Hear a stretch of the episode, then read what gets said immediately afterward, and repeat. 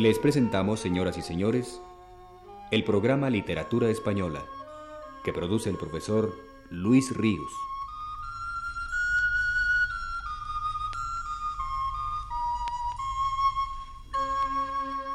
El profesor Ríos nos dice en su último texto.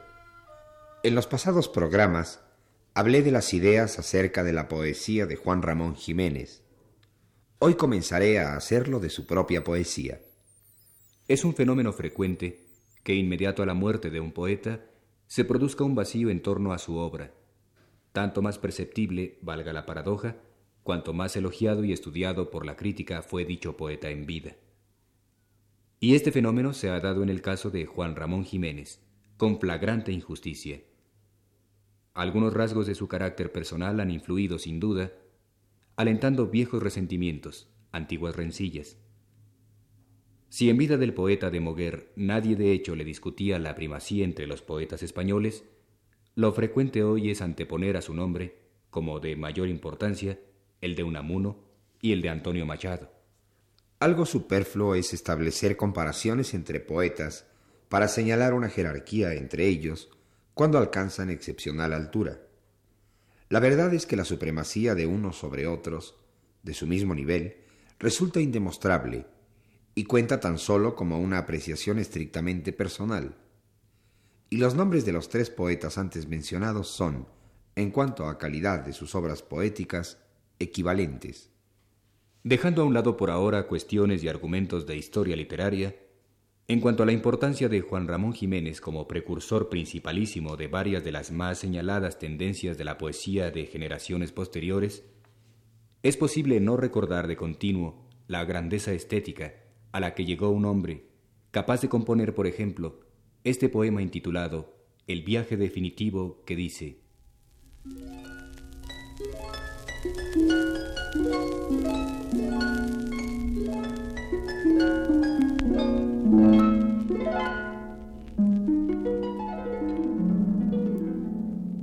Y yo me iré, y se quedarán los pájaros cantando, y se quedará mi huerto con su verde árbol y con su pozo blanco.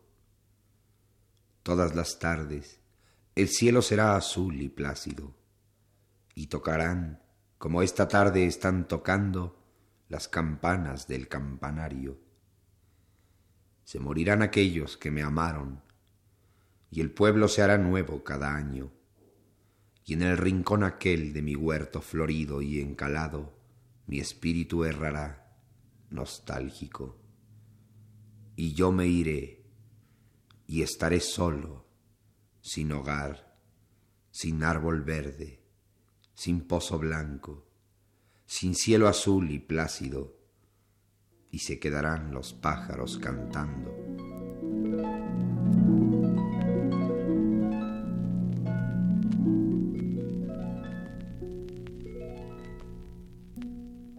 La búsqueda de su propia autenticidad es la lucha que sobre todas las demás mantiene consigo mismo el poeta a lo largo de toda su vida.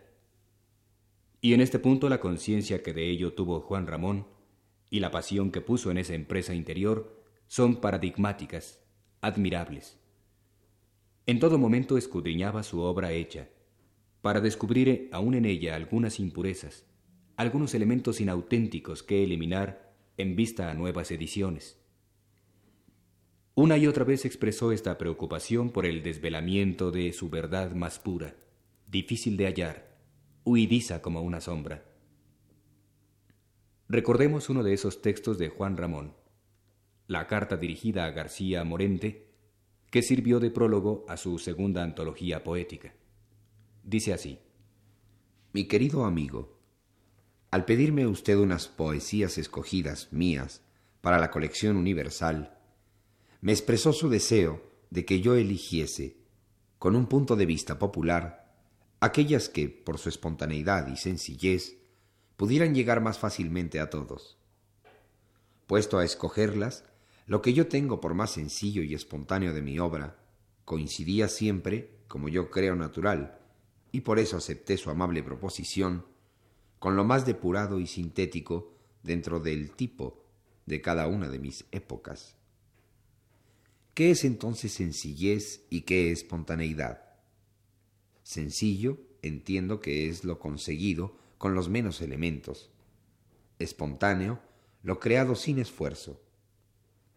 Pero es que lo bello conseguido con los menos elementos solo puede ser fruto de plenitud, y lo espontáneo de un espíritu cultivado no puede ser más que lo perfecto, a menos que se exija para conseguir eso, que suele llamarse sencillo y espontáneo, la incultura y la pereza.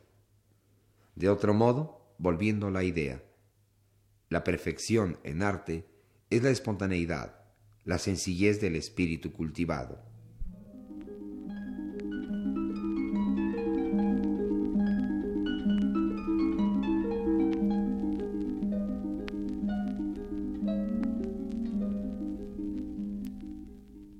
Esta sencillez y espontaneidad caben mayores que en muchos de sus poemas de juventud, como estos dos que llevan por título común Adolescencia.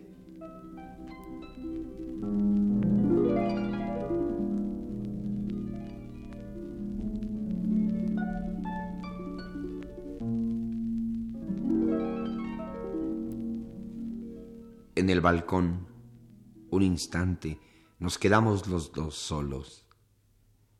Desde la dulce mañana de aquel día éramos novios. El paisaje soñoliento dormía sus vagos tonos bajo el cielo gris y rosa del crepúsculo de otoño. Le dije que iba a besarla. Bajó serena los ojos y me ofreció sus mejillas como quien pierde un tesoro. Caían las hojas muertas en el jardín silencioso y en el aire erraba aún un perfume de heliotropos. No se atrevía a mirarme. Le dije que éramos novios y las lágrimas rodaron de sus ojos melancólicos.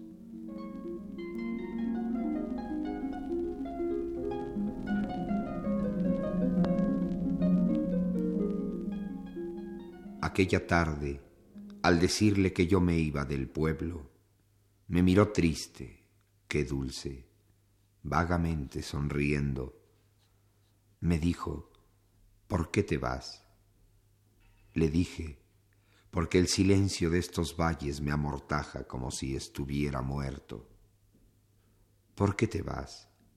He sentido que quiere gritar mi pecho, y en estos valles callados voy a gritar y no puedo y me dijo, ¿A dónde vas? Y le dije, a donde el cielo esté más alto y no brillen sobre mí tantos luceros. Hundió su mirada negra allá en los valles desiertos y se quedó muda y triste, vagamente sonriendo.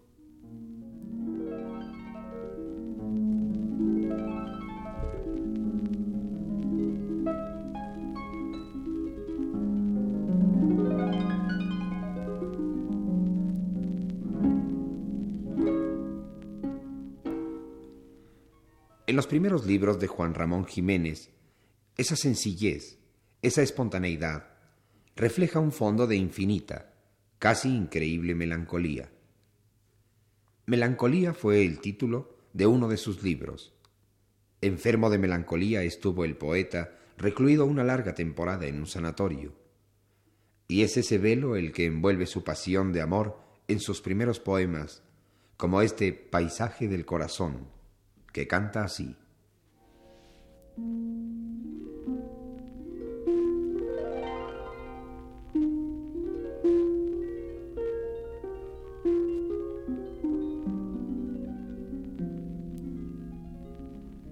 ¿A qué quieres que te hable? Deja, deja. Mira el cielo ceniciento. Mira el campo inundado de tristeza.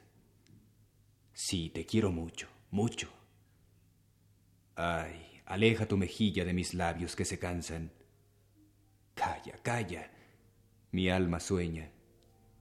No, no llores, que tu llanto me da pena. No me mires angustiada. No suspires. Tus suspiros me impacientan. Mira el vaho que se alza de la tierra. Pobre tierra, cuánto frío. ¿No parece una hermosa virgen yerta? Y allá arriba ya fulguran las estrellas, las estrellas soñolientas, como luces que acompañan a la muerta. Cuánta bruma, cuánta sombra. Cierra, cierra los cristales. Siento un hielo por el alma. ¿Por qué pálida me besas? ¿Qué? ¿Qué quieres? ¿Que te bese? Deja, deja. Mira el cielo ceniciento. Mira el campo inundado de tristeza.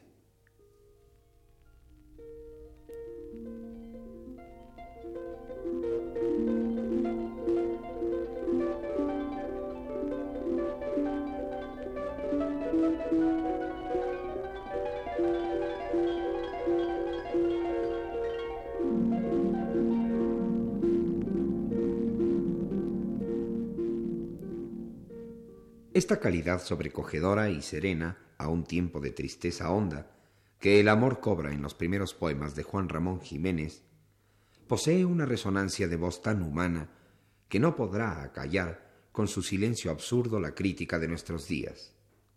Los poemas de Juan Ramón Jiménez siguen leyéndose en voz baja, intensamente, por miles, millones de personas que vibran espiritualmente con ellos, que a cada lectura los reviven, los salvan del olvido que nunca merecerán. Escuchemos para terminar la plática de hoy un último poema de amor y de tristeza, cuyo último verso está puesto en boca de la amada, a la que el poeta le habla de esta manera.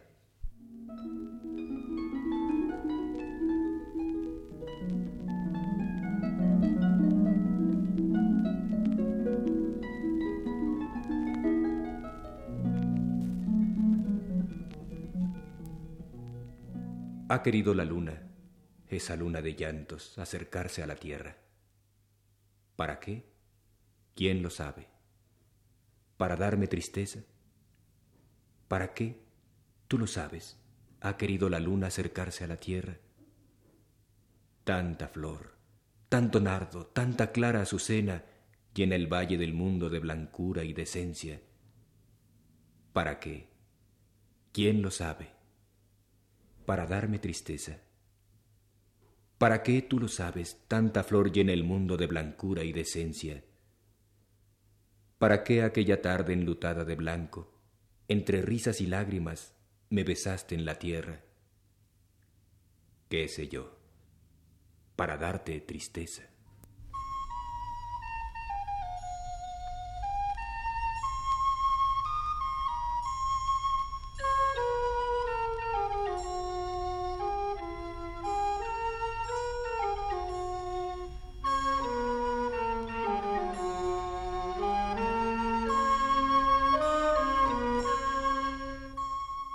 Les hemos presentado, señoras y señores, el programa Literatura Española, que produce el profesor Luis Ríos.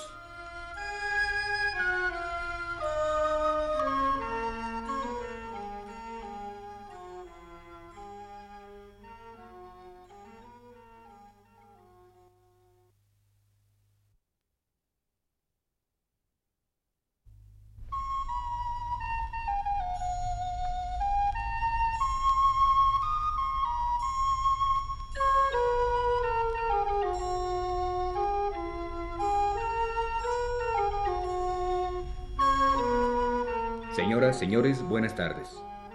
Les presentamos el programa Literatura Española, que produce el profesor Luis Ríos.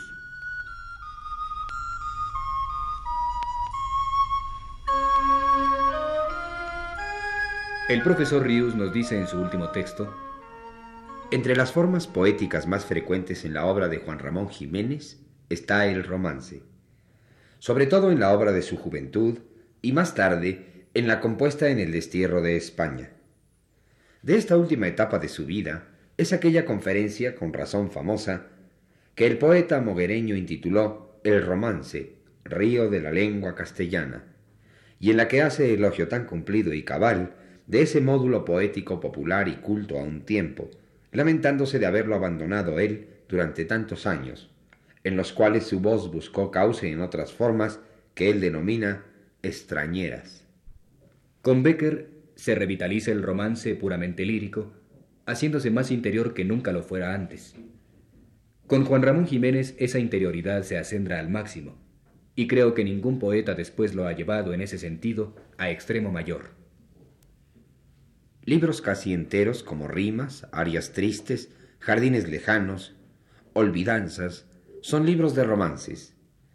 Hoy vamos a escuchar algunos de ellos. A arias tristes pertenece este, uno de los más luminosos de Juan Ramón.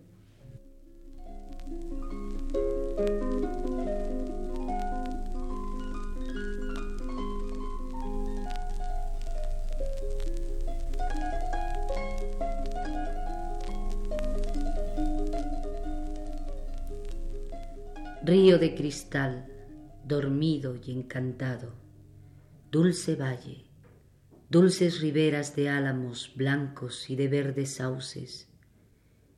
El valle tiene un ensueño y un corazón.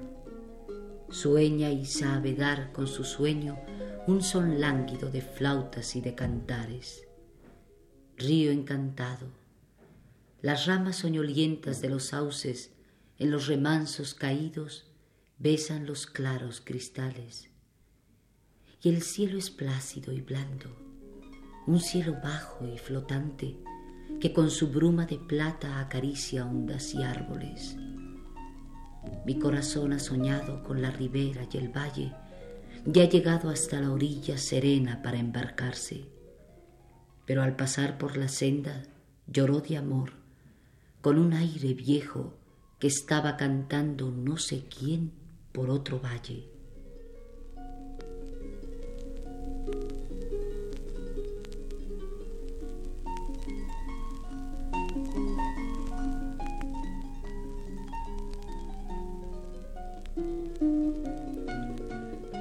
En romance cantó Juan Ramón Jiménez múltiples vivencias de amor, de paisaje, de soledad, de nostalgia. Desde su retiro en un sanatorio francés, compuso, por ejemplo, en romance este canto que el aire se llevaba a España, añorante y enamorado del paisaje ausente.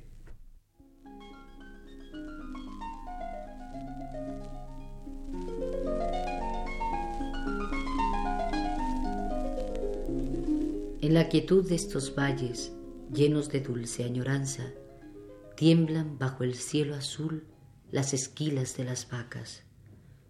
Se duerme el sol en la hierba y en la ribera dorada sueñan los árboles verdes al ir lloroso del agua.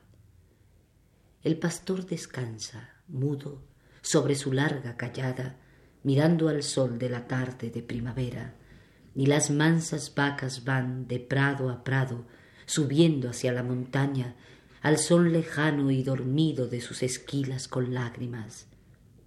Pastor, toca un aire viejo y quejumbroso en tu flauta, Llora en estos grandes valles de languidez y nostalgia. Llora la hierba del suelo, llora el diamante del agua, llora el ensueño del sol y los ocasos del alma. Que todo pastor se inunde con el llanto de tu flauta. Al otro lado del monte están los campos de España.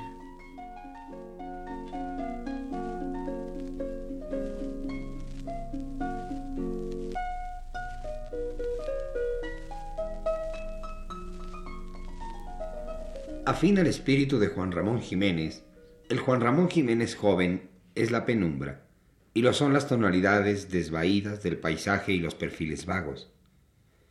A esta sensibilidad peculiar responde hermosamente este nocturno, uno de los romances de su libro Rimas.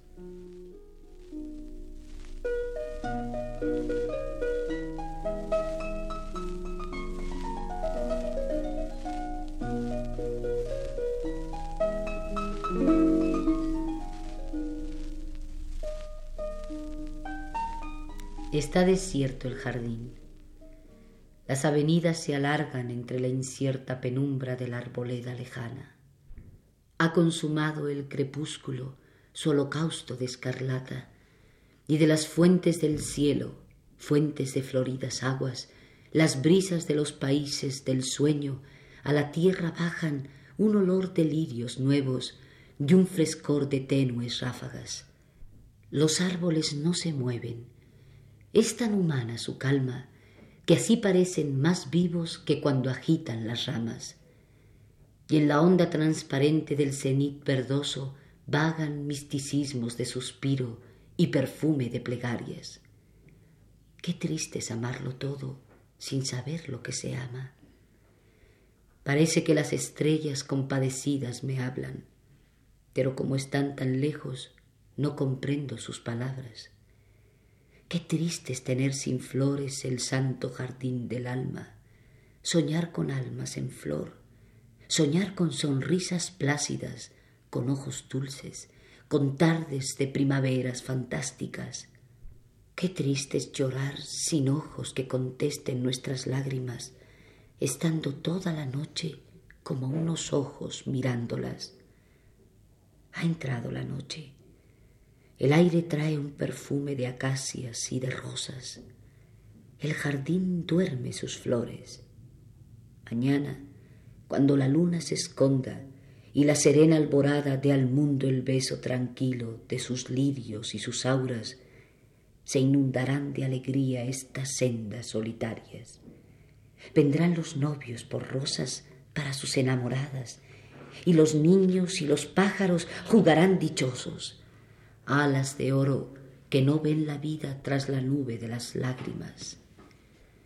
¿Quién pudiera desleírse en esa tinta tan vaga que inunda el espacio de ondas puras, fragantes y pálidas? Ah, si el mundo fuera siempre una tarde perfumada, yo lo elevaría al cielo en el cáliz de mi alma.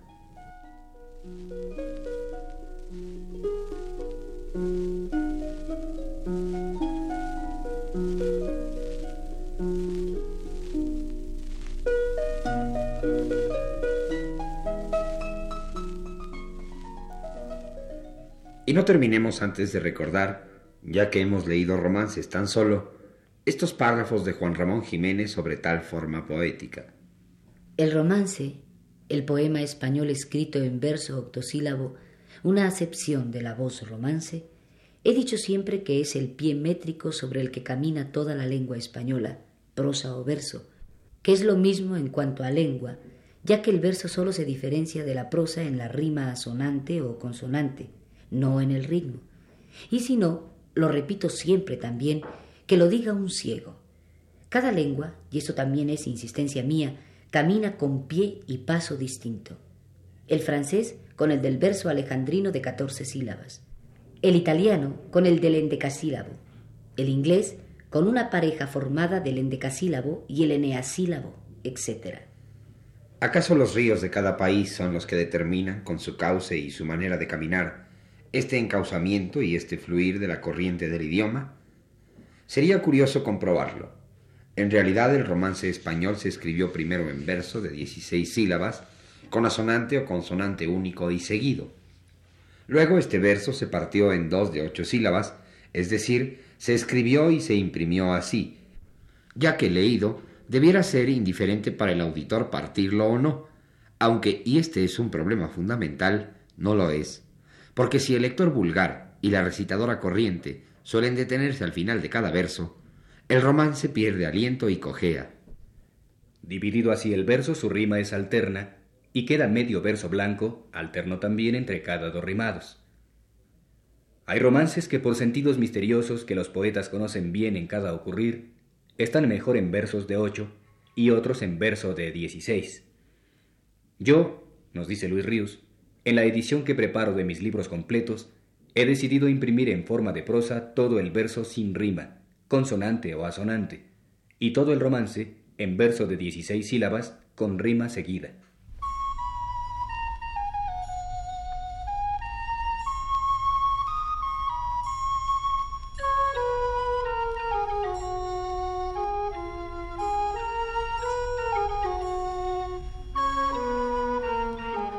Les hemos presentado, señoras y señores, Literatura Española, un programa que prepara el profesor Luis Ríos.